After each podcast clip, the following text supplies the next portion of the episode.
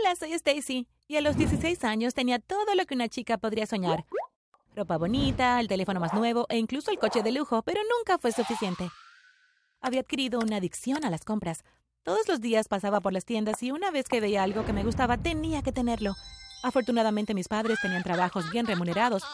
Mi padre era el director de un banco y mi madre era una cirujana famosa, por lo que mi adicción apenas hizo mella en sus cuentas bancarias. Todos los días después de la escuela les pedía dinero para la comida o el autobús, pero como siempre estaban tan ocupados con sus trabajos, simplemente me entregaban su tarjeta de crédito.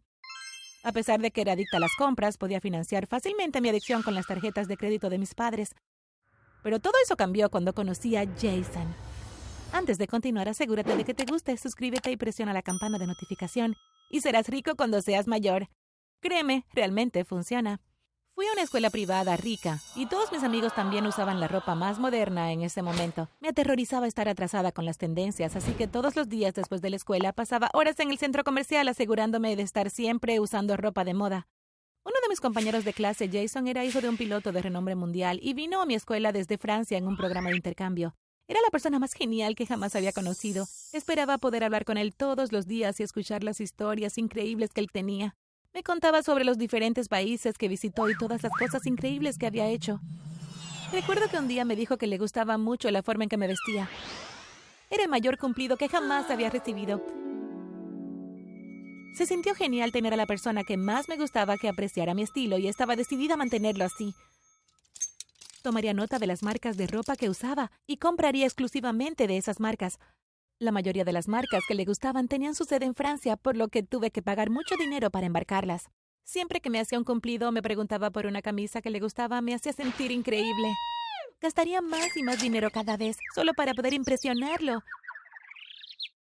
Llegó al punto en que gastaría mil dólares en un atuendo y lo tiraría al día siguiente si no me decía nada.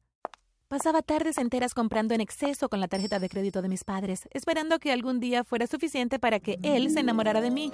Esta juerga de compras duró unos seis meses hasta que mis padres finalmente se dieron cuenta de lo que estaba haciendo.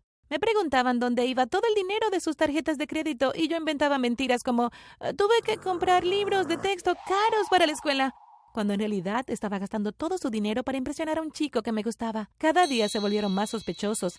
Dejaron de entregarme su tarjeta de crédito con tanta frecuencia y ya no podía permitirme mantener mis hábitos de compra. Jason lo era todo para mí y no podía soportar usar ropa pasada de moda frente a él. De regreso a la escuela, Jason comenzó a felicitarme cada vez menos. Mi ropa pasada de moda no fue suficiente para llamar su atención. Un día le pregunté, Oye, ayer armé este conjunto, ¿te gusta? Estaba desesperada por recibir atención. Sí, está bien, supongo, él respondió. Es un poco la temporada pasada, ¿no crees? Eso me rompió el corazón. Nunca me había sentido tan avergonzada. Las semanas siguientes a eso, Jason y yo nos separamos gradualmente, pero eso no significa que lo extrañara menos. Después de que Jason y yo dejamos de hablar, me enojé mucho, especialmente con mis padres. Les gritaba cada vez que se negaban a darme dinero para impresionarlo. Una semana después, me estaba quejando una vez más con mis padres de que no me estaban dando lo suficiente cuando mi padre me sentó. Lo que me dijo me dejó boquiabierta. Lo siento, cariño, suspiró. Tu madre y yo hemos estado luchando en el trabajo. Tenemos muchas deudas y es posible que nos quedemos sin trabajo pronto. No supe qué pensar. De hecho, creo que pronto tendrás que mudarte de casa. Simplemente no podemos permitirnos el lujo de mantenerte aquí. Y eso fue todo. Una semana después ya había salido de casa y estaba completamente sola. No tenía idea de lo difíciles que serían los próximos meses de mi vida. Tuve que vender todas mis posesiones restantes solo para permitirme vivir en un apartamento estrecho con compañeros de habitación que odiaba. Mi habitación tenía paredes rotas y olía absolutamente horrible. Uno de mis compañeros de habitación, Jim, nunca se duchaba y por eso apestaba constantemente. Él tampoco limpiaba. Los pisos estaban constantemente sucios y los platos nunca se lavaban a menos que yo misma los limpiara. Mis otros compañeros de cuarto no eran mejores. Siempre tenían gente, así que casi nunca estaba tranquila. Sin embargo, me sentí afortunada, ya que mis padres dijeron que debido a que estaban endeudados, incluso después de vender sus autos y su casa, todavía no podían pagar el alquiler y se vieron obligados a vivir en las calles. A menudo me preocupaba por ellos a altas horas de la noche, especialmente porque no tenía contacto con ellos, porque no podían pagar una conexión a Internet. No podía soportar pensar en ellos ahí fuera, sin hogar y hambrientos. Lloraba con solo pensar en ellos. Tampoco podía olvidarme de Jason. Extrañaba hablar con él. Fue horrible pensar en cómo nunca podría volver a escuchar su voz. Después de un par de meses de lo que fue el peor momento de mi vida, logré conseguir un trabajo como camarera en un restaurante elegante. Me sentí genial tener un ingreso propio por una vez, en lugar de depender de la tarjeta de crédito de mis padres para obtener dinero. Después de varios meses de trabajo duro, sirviendo a gente rica que probablemente ganaba 100 veces mi salario, pude mudarme de ese basurero de un apartamento a un lugar decente que no tenía que compartir con nadie. También pude empezar a comprar cosas bonitas para mí como ropa y zapatos, pero mis hábitos de gasto no eran tan desproporcionados como hace seis meses. Entonces comencé a tratar de encontrar a mis padres nuevamente. Me sentí terrible al tener un ingreso decente mientras mis padres vivían en la calle, pero no importaba cuánto buscara, no pude encontrarlos. Caminaba por innumerables calles y callejones llamando a sus teléfonos varias veces al día, pero aún así ni rastro de ellos. Un día en el trabajo estaba tomando un breve descanso después de una mañana bastante ocupada. Estaba recordando todos los grandes recuerdos que compartí con Jason, cada una de sus increíbles historias que podía recitar de memoria. Fue realmente triste reflexionar sobre todo el tiempo que pasamos juntos porque en el fondo sabía que todo había terminado. No había forma de recuperarlo. Entonces mi mente vagó hacia mis padres. Deben estar tan cansados y hambrientos, pensé empezando a entristecerme de verdad. Un día los voy a encontrar y les voy a dar todo lo que me dieron, lo que necesiten. Trabajaré duro solo para poder dárselo, me dije, cuando escuché un grito desde el otro lado. Está bien, se acabó el descanso, vuelve al trabajo, gritó mi jefe. Oh, Stacy, y hay un par que necesitan ser servidos en la mesa 17. Me dirigí a la cocina para tomar la comida del cliente. Déjame decirte, nunca había visto una comida tan cara. Habían pedido dos platos de langosta, que es nuestra comida más cara junto con ostras, cangrejos, calamares y varios otros platos de comida. Luché por llevar los platos llenos de comida. Apenas podía ver porque los platos estaban apilados tan alto. Luego comencé a acercarme lentamente a la mesa 17, asegurándome de no derramar la comida. Probablemente me tomaría seis meses ganar lo suficiente para pagar esta comida, pensé para mí misma. Me dirigí a la mesa 17 y coloqué cada comida una por una. Y les pregunté a los dos clientes, ¿eso es todo?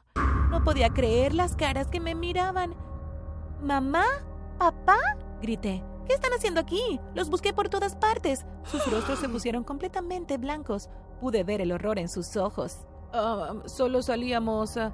Um, solo salimos a comer un poco, dijo mi papá, nervioso. Mi mamá se rehusaba siquiera a hacer contacto visual conmigo. ¿Cómo puedes permitirte comer en un lugar como este? Pensé que habías dicho que no tenías hogar, dije. Ah, bueno, ya ves, eso puede no ser del todo cierto, exclamó mi papá. Tu mamá y yo te lo dijimos porque realmente no queríamos darte más de nuestro dinero. Pensamos que lo estabas desperdiciando todo, especialmente con ese chico del que siempre hablabas. Era más fácil decir que éramos pobres que la verdad.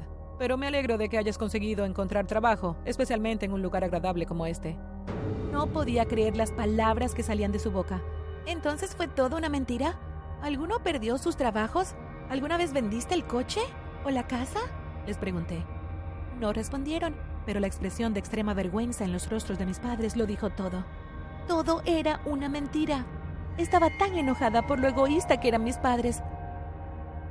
Todo ese tiempo lo pasé despierta por la noche, pensando en lo asustados y, y solos que debían haber estado, cuando en realidad todavía vivían en su linda casa con sus excelentes trabajos. Si no fuera por sus mentiras, no me habría visto obligada a vivir en ese horrible apartamento, trabajando duro solo para sobrevivir y todavía estaría con el amor de mi vida. Las palabras no pueden describir mi ira. No podía creer que la gente que me importaba tanto me traicionara así. Me bajé el delantal con rabia y salí corriendo del restaurante. Stacy, espera. Podemos compensarlo. Escuché a mi madre decir pero ya había escuchado suficiente.